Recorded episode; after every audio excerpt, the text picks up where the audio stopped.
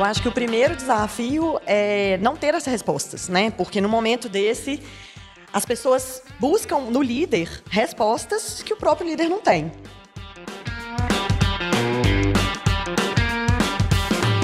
Bom dia, boa tarde, boa noite. Esse é mais um episódio dos Agilistas, a nossa comunidade de pessoas que vivem e acreditam no agilismo no dia a dia. É, eu sou o Pedro. Hoje nós vamos falar sobre liderança em tempos incertos e se você já foi líder tempo suficiente na sua vida, com certeza você já passou por desafios e momentos incertos, assim como ainda vai passar. Hoje eu estou com algumas lideranças aqui da DTI, um grupo fera de líderes. Vamos começar pela Júlia, minha parceira. Tudo bem, Ei, Júlia? Pedro, é bom dizer que você também é um ótimo líder. né? Ah, que isso. Obrigado. e Schuster, tudo bem, Schuster? Tudo bem? Bom dia, boa tarde, boa noite. Beleza? E como nossa estimada convidada, a Lud. Já esteve aqui em vários outros episódios, né, Lud? E aí, pessoal, prazer estar aqui novamente, depois de algum tempo. Obrigada pelo convite. Lud é veterana do Agilistas, né? Já gravou alguns episódios com a gente, é uma das grandes referências que a gente tem de liderança aqui dentro da DTI. E ela ainda ministra o curso de liderança transcendental, né, Lud? Isso mesmo. Um A curso gente- que me dá muito orgulho, inclusive. Eu gosto muito. Ou seja, crise não é nada, né? Para um líder transcendental. A gente tem um episódio gravado sobre isso, um episódio um pouco mais antigo, mas muito bom, episódio 52. Tem esse nome, né? Seja um líder transcendental. E até antes da gente entrar de fato, né, no Liderança em Tempos Incertos, ô Lud, conta pra gente um pouquinho sobre do que se trata o curso. Então, o tema, pessoal, né?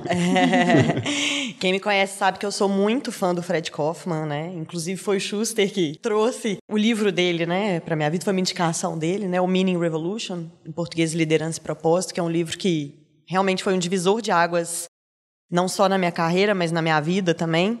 E aí o curso foi uma ideia que eu tive de pegar esse livro e trazer um pouco para a prática e espalhar, né, esse tipo de conceito que eu acho que é importantíssimo, né? Então o curso já tem alguns anos que eu ministro esse curso, mas eu acho que agora é um momento diferente, né? Porque a gente estava até conversando, a, a liderança no momento de prosperidade é uma coisa, né? No momento de austeridade é outra coisa muito diferente. Então é um momento em que a gente põe realmente à prova, né? Todo esse tipo de liderança, esse tipo de conceito, né? Nos momentos difíceis que a gente põe à prova. E, e nas versões mais recentes do curso aí, você mudou alguma coisa por conta disso? É, eu sempre tento adaptar, né, ao contexto que a gente está vivendo, até porque não é simplesmente uma réplica de um livro, né? Então mudou bastante, até as dúvidas que as pessoas têm, né? Eu vejo que são muito diferentes, né? Ah, mas isso aqui no momento de prosperidade é muito fácil. E agora, né? Como é que eu faço? Então realmente muda bastante, o contexto muda bastante. Legal. É, então, já entrando um pouco nessa, nessa questão das, da incerteza das organizações, né? Porque atualmente a imprevisibilidade é a norma né? no mundo tech e muitos negócios estão enfrentando incertezas. Então, sua, você como líder hoje, a sua equipe vai olhar para você para ter algumas respostas, né? E é muito difícil manter a confiança do time e conduzir para o sucesso quando a gente não sabe o, o que vem a seguir, né? E essa insegurança pode impedir a gente de conseguir resultados, né, com o nosso time. Então, Lud, começando assim, o que, que você entende que são alguns desafios que os líderes mais enfrentam assim nesse no momento de incerteza? Eu acho que o primeiro desafio é não ter as respostas, né? Porque no momento desse, as pessoas buscam no líder respostas Sim. que o próprio líder não tem. Né? Então, como, como líder ter, primeiro, humildade para admitir que, que não tem todas as respostas, né?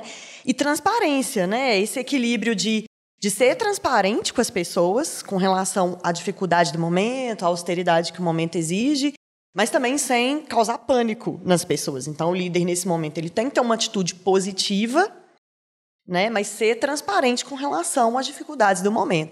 Então, esse, é, para mim, é o maior desafio. E também manter a integridade, né, gente? Porque, é, já diria, né, Mike Tyson, todo mundo tem um plano até tomar um soco na boca, né? Então, manter a integridade nesse momento, eu acho que também é um grande desafio. Tá pensando sobre o que a Lud falou, que é muito diferente, né? Ser um líder. Eu não sei se eu concordo tanto não com isso, sabe? não, no seguinte sentido, eu entendo assim, parece que na crise você tem que praticar com mais intensidade ainda aquilo que você acredita, sabe? Não sei se você vira outro líder, entende? Porque eu, porque eu falo assim, na crise nós não estamos em crise, né? Eu falo em tempos difíceis, né? Porque assim, imagina, você tem que você tem que continuar sendo transparente, você tem que continuar sendo íntegro, tem, tudo isso você tem que fazer, né? Sempre. Mas vamos dizer, no momento de crise onde as pessoas estão ansiosas, é o momento onde as pessoas podem ter muitas elucubrações, né? Aquilo pode atrapalhar o dia a dia delas, elas podem se sentir inseguras, etc. Então, é como se fosse ainda mais importante que você conseguisse ser transparente, que você conseguisse ter empatia, que você conseguisse dar clareza do que está acontecendo, mas não que isso não seja sempre importante. Com Mas é porque parece que com o aumento de insegurança, tanto de notícia, né? Os juros não caem, os juros não estão eh, demoram a cair, então a economia vai continuar ruim. As big techs estão fazendo layoffs. É, ah, tem a inteligência artificial, tudo isso vai causando mais ansiedade. Nós já vivemos uma era de muita ansiedade, né? Então parece que se o primeiro o líder tem que, se ele não conseguir ele ser tranquilo no meio dessa confusão toda, ele vai contaminar todo mundo. Né? Uhum. E aí o que me parece é isso, é que ele é uma hora de reforçar, sei lá, tudo que está no líder transcendental lá, de criar propósito, né, etc. Tudo vale ainda, né? Só que é como se parece aquele negócio. Agora, igual o Warren Buffett fala, né, quando baixa a água que você vê quem está, é como se o líder, porque quando está quando você, sei lá, as coisas estão mais tranquilas, está todo mundo tranquilo, etc, etc, uma liderança talvez mediana ali não fizesse uhum. tanta diferença porque já está tudo. Mas nesse momento, talvez o líder tenha que mostrar essas forças com mais assertividade. Né? Sim. Eu concordo super com isso que você está falando. Eu acho que as equipes elas são um espelho da liderança. Então, o líder ansioso gera uma equipe ansiosa, né? E, e eu acho que complementando o que a Lud falou, isso pode ser um pouco de desafio também, porque a gente está lidando com a ansiedade das pessoas e talvez a gente tentar ser essa rocha e não mostrar vulnerabilidade também pode ser muito ruin para a gente. Oh, mas não é bom não líder. mostrar vulnerabilidade, né, cara? A Lud que é expert, né? Assim, aí que tá. Você, você ser vulnerável, você se aproxima, né? Sim, da... total. Então, eu acho que essa que pode ser uma deve esconder, todo mundo é vulnerável Exato. por definição. Você nasceu, você é vulnerável, né? Muitos relatam que se sentem isolados, né? Em momentos de, de maior desafio e tudo mais é, quando vai lidar com problemas mais complexos. Já passou por isso, Júlia? é, é complexo porque quando você olha e fala. Acho que aqui na, na DTI a gente tem um cenário um pouco diferente, porque como a gente se organiza numa rede, pode até ser que assim aquela dúvida exatamente que você tem de como proceder ou do que é o melhor caminho naquele, né, assim, na hora que chega a questão, Pode ser, até ser que não tem outra pessoa uhum. que vai ter aquele mesmo conhecimento, mas vai ter um monte de gente que consegue te auxiliar de alguma maneira, você consegue não ter aquela, aí eu acho que entra um pouco da questão da vulnerabilidade, aquela pressão de, ah, eu tenho que me virar, eu tenho uhum. que achar a resposta certa, eu tenho que acertar, eu tenho que acertar sempre, porque eu acho que a própria estrutura ajuda a gente a conseguir ter um pouco mais de calma nesse sentido e a conseguir contar com a pessoa, as uhum. outras pessoas, né? Assim, a gente tem um senso de colaboração que é muito forte. E, e, é interessante porque olha como que isso não é intuitivo, né? A última turma que eu fiz do, do curso, uma das perguntas que eu mais ouvia é como é que eu explico para o meu time que eu não tenho a resposta, uhum. que eu não sei o que vai acontecer, né? Então as pessoas ainda associam a liderança com o conceito que a gente sempre fala, né? Com o mestre do xadrez ali, né? Uhum. Com a pessoa que vai ter todas as respostas, que vai sempre saber o que fazer.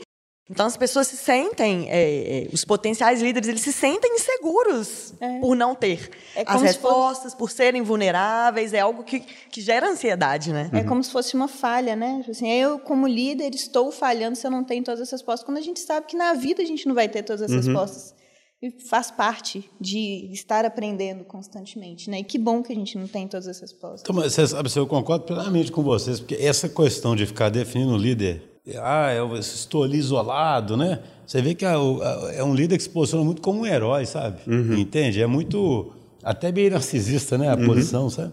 Porque essa mesma pessoa que fala isso, ela também deve pensar, então, quando as coisas estão dando certo é por causa dela, né? Uhum. Quando está dando errado é porque eu e não, sei lá, é aquilo que a gente fala no DT, a gente parte de uma visão bem diferente, né, do mundo complexo.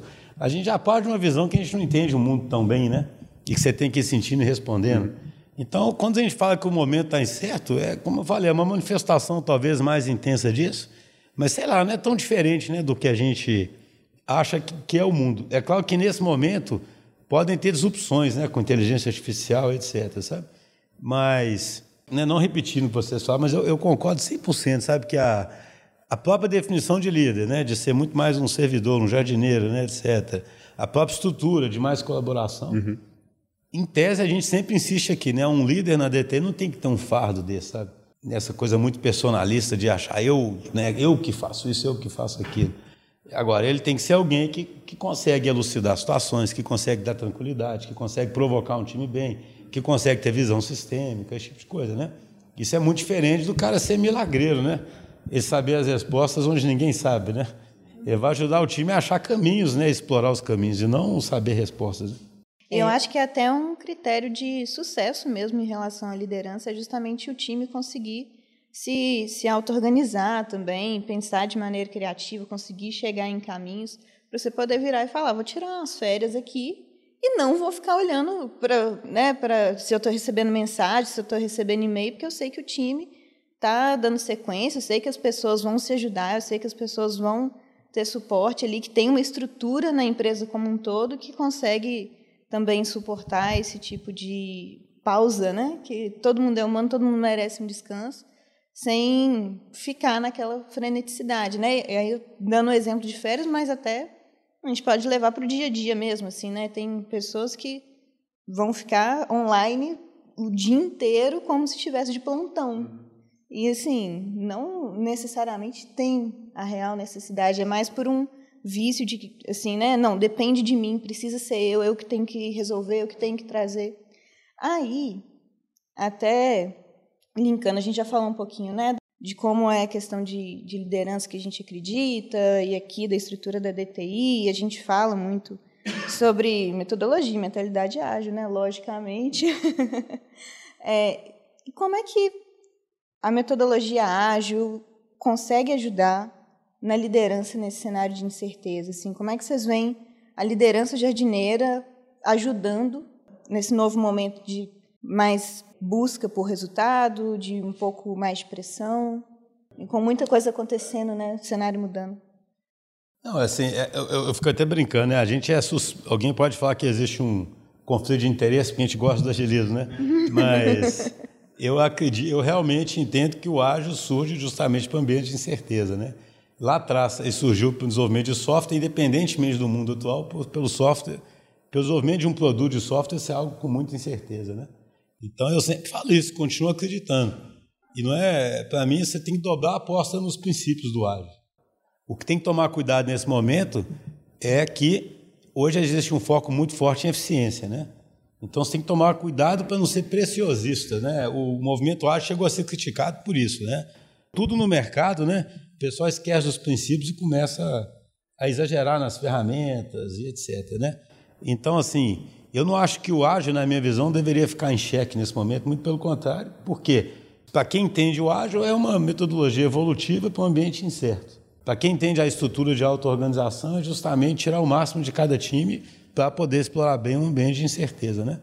Então, eu diria que tem que dobrar a aposta, sabe, nesse momento, e praticar muito bem os princípios né, de aprendizado contínuo.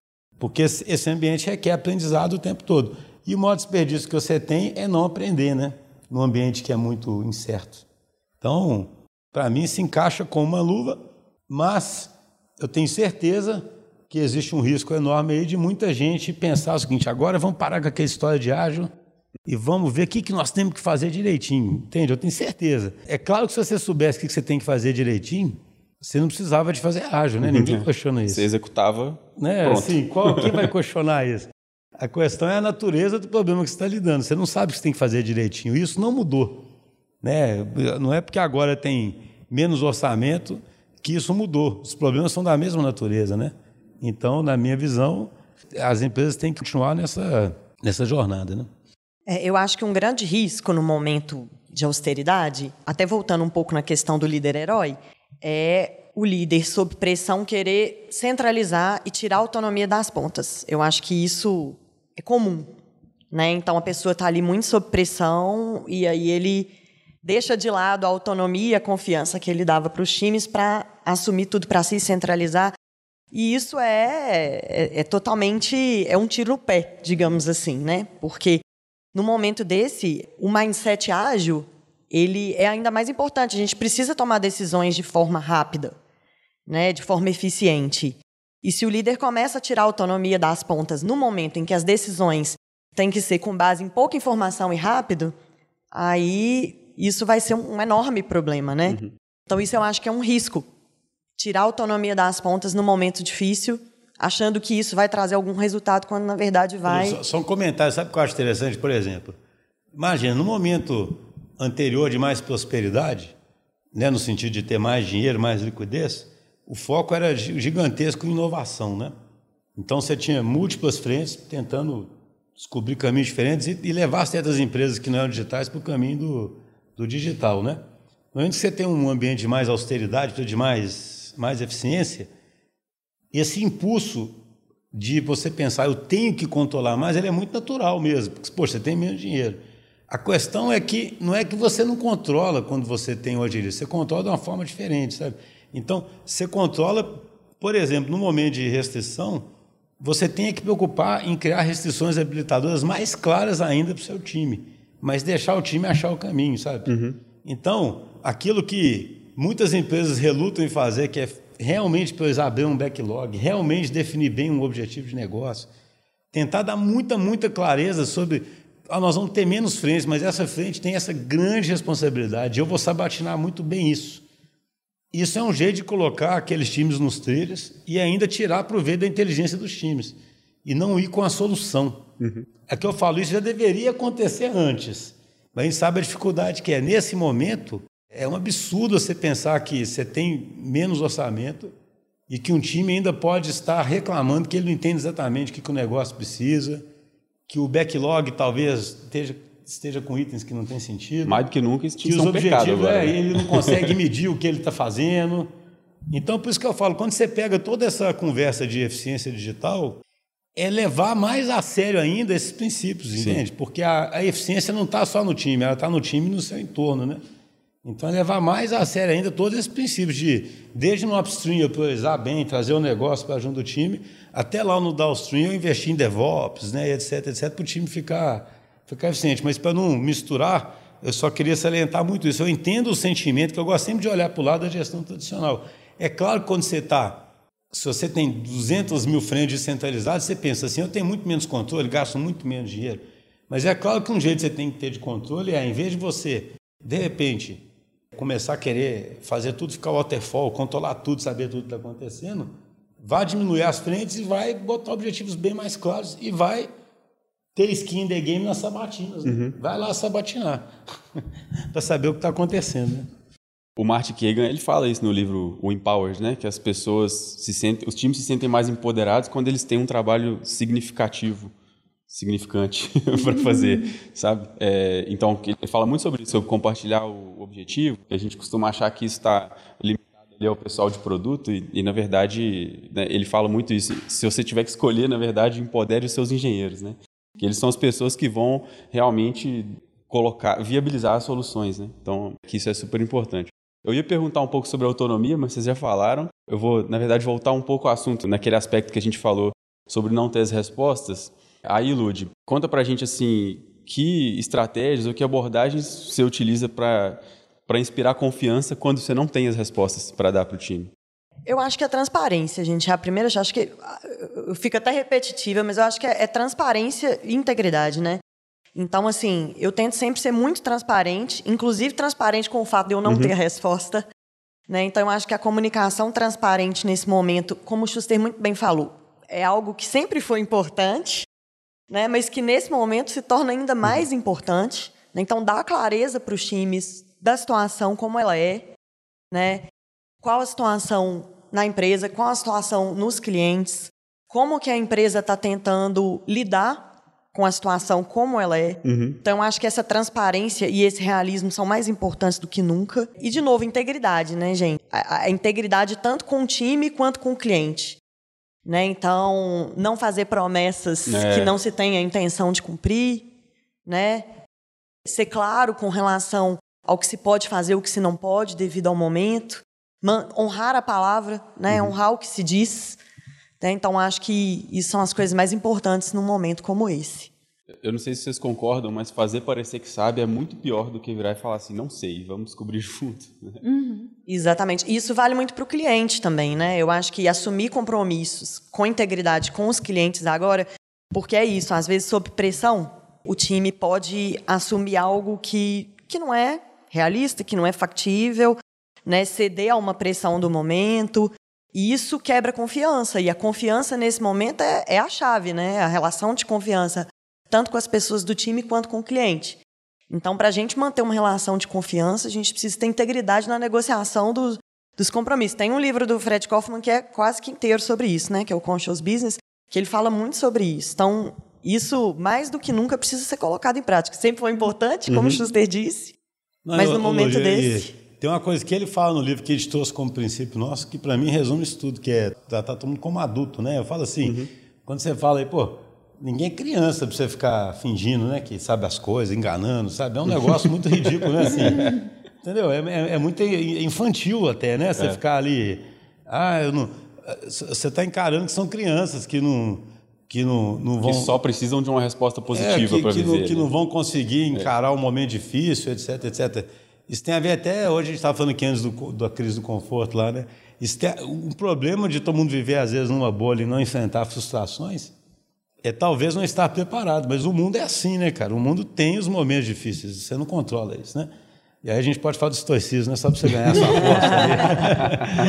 a, gente, a gente não controla, né, cara? Então, então assim, eu acho que é muito ruim, é, você perde totalmente a legitimidade você tentar parecer que tem uma situação sob controle. O que você, o que você tem que ter sob controle, digamos assim, é, o, é, é dar tranquilidade ao que deve ser feito no curto prazo. Uhum. É tentar transmitir qual a sua visão de longo prazo, ainda que tenha incertezas nela, para o time não ficar ansioso no dia a dia sem saber o que faz hoje, né? Agora, você ficar tentando falar para o time, fica tranquilo, que está todo mundo, vamos supor, percebendo que o ambiente está mudando. Eu falo nem, eu estou falando em qualquer situação, né? Isso é um negócio muito, muito besta mesmo, né? Muito. Aí, para mim, tem a ver tanto com isso de tratar as pessoas como crianças, como um certo narcisismo do líder, entende? De no final achar que ele é o cara, entende? E aí ele está, no fundo, é se preservando. Esse líder que a Julie falou ali, que fica monitorando 24 horas por dia o negócio, achando que ele é indispensável, isso demonstra mais uma insegurança dele, sabe, do que tudo, né? Uhum. Porque como é que uma pessoa pode ser tão indispensável assim se ela tem um time bom? Ou ela está falhando para realmente, né, assim, fazer o time bom e aí tem que tentar melhorar esse time, né? Ou então está demonstrando mais uma pessoa, uma característica da personalidade, né, de, de, querer estar sob controle e de não saber qual é o seu papel e ficar inseguro, né? de pensar que o time vive sem ela, entendeu? Uhum. Do que propriamente se achar mesmo que um time precisa de babar o tempo todo, né? Uhum. É, e se você confia nas pessoas do seu time no momento de prosperidade, você precisa confiar no momento difícil, né? Senão não faz sentido. Que tipo de confiança é essa que só vale quando as coisas estão né, bem? Então uhum. ela tem que valer para qualquer situação. Pois é, até aproveitando puxando esse gancho, a gente já chegou a começar a comentar sobre algumas posturas do líder na prática mesmo, né, em relação a assumir riscos, em relação à comunicação. Vocês conseguiriam pensar em alguns exemplos de postura ou algumas práticas mesmo assim de dia a dia que podem auxiliar nesse processo de manutenção da, da liderança? É, eu acho que uma das práticas que mais precisa ser reforçada de novo, né, a gente está até uhum. repetitivo. Sempre são importantes, mas agora se fazem ainda mais importantes. São as one-on-ones. Né? Eu acho que a one-on-one -on -one é uma ferramenta extremamente poderosa, porque é um momento que você tem ali de ser realista com a pessoa, de ter a comunicação transparente, de escutar da pessoa as preocupações dela, né? de ajudar essa pessoa com as, as angústias dela. Então, eu acho que as one-on-ones se tornam ainda mais importantes num momento como esse todas as ferramentas de comunicação, né? A gente está falando da one-on-one porque é um momento de uma conexão muito poderosa, né? Mas eu acho que todas as ferramentas de comunicação se tornam ainda mais indispensáveis. Pois é, e a, a gente tem falado muito sobre eficiência digital e às vezes as pessoas esquecem que no final ainda são pessoas que estão fazendo com que a, né, assim, o, o trabalho continue, com que a gente continue dando vazão para as atividades. E aí foca muito assim, não, agora tem que processo. Tenho que desembolar o processo, tenho que otimizar tudo. Esquece que no final das contas é um grupo de pessoas que está ali em prol de um objetivo comum, né? E aí ter a clareza do objetivo é super importante e ter a clareza de que somos humanos também é muito importante para que a gente possa manter um trabalho saudável e uma comunicação mesmo que, que seja eficiente também, né? Não só entregas eficientes. A gente já falou de algumas abordagens, né? Então talvez a pergunta seja um pouco redundante. Mas, Lud, que habilidades você acredita que são mais importantes para o líder navegar aí na, na incerteza? Eu acho assim, já falamos, né, mais uma vez, sobre comunicação e integridade, que eu acho que são muito importantes. Resiliência, né, gente? Assim, eu acho que tudo são momentos. Os momentos de prosperidade passam, os de dificuldade também passam. Né? Então, adaptabilidade, a gente falou como que o mindset ágil, né? como que as metodologias ágeis ajudam. Eu acho que a, a metodologia ágil ela é principalmente sobre adaptabilidade. Né? Então, saber se adaptar em momentos diferentes, eu acho que é super importante também. Eu diria que essas são as principais. Não sei se Schuster quer completar. É, engraçado, até nessa semana passada, né, do Agilecast, né? Uhum, Agilecast. E eu até falei um negócio que eu acho, que eu penso muito que é assim, tem a ver com comunicação, que é elucidar bem as coisas, mas eu acho que elucidar é um termo muito bom, sabe? Eu falo assim, tem um livro que eu não lembro qual que fala, né, que o CEO devia ser o Chief Elucidation Officer, né? Então, eu acho que os líderes deviam, porque assim, o ambiente já é confuso.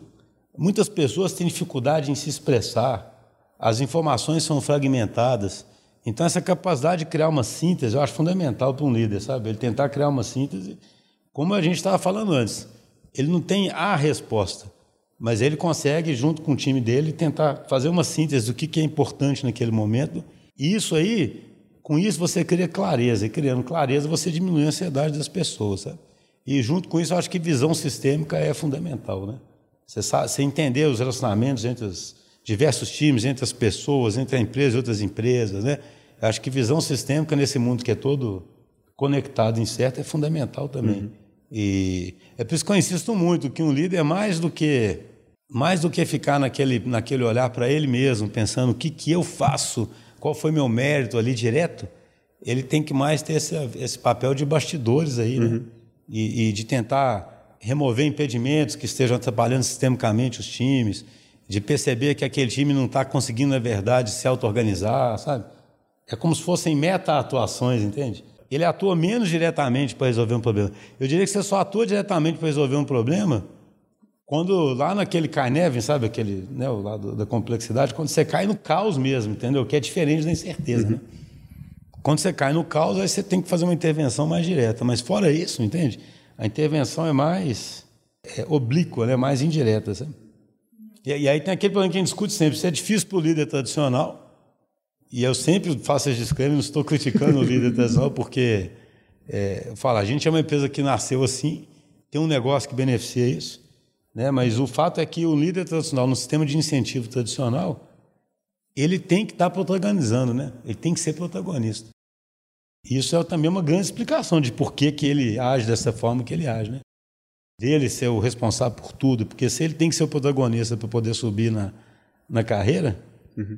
como é que você convence ele a ficar nos bastidores, né? Teria que mudar o sistema de incentivos, né?